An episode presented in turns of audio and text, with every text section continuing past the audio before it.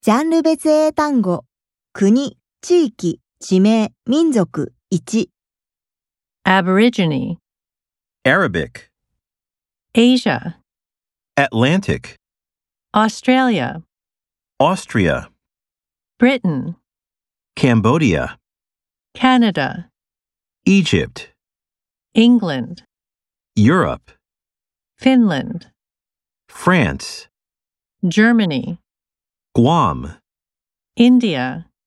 Indonesia.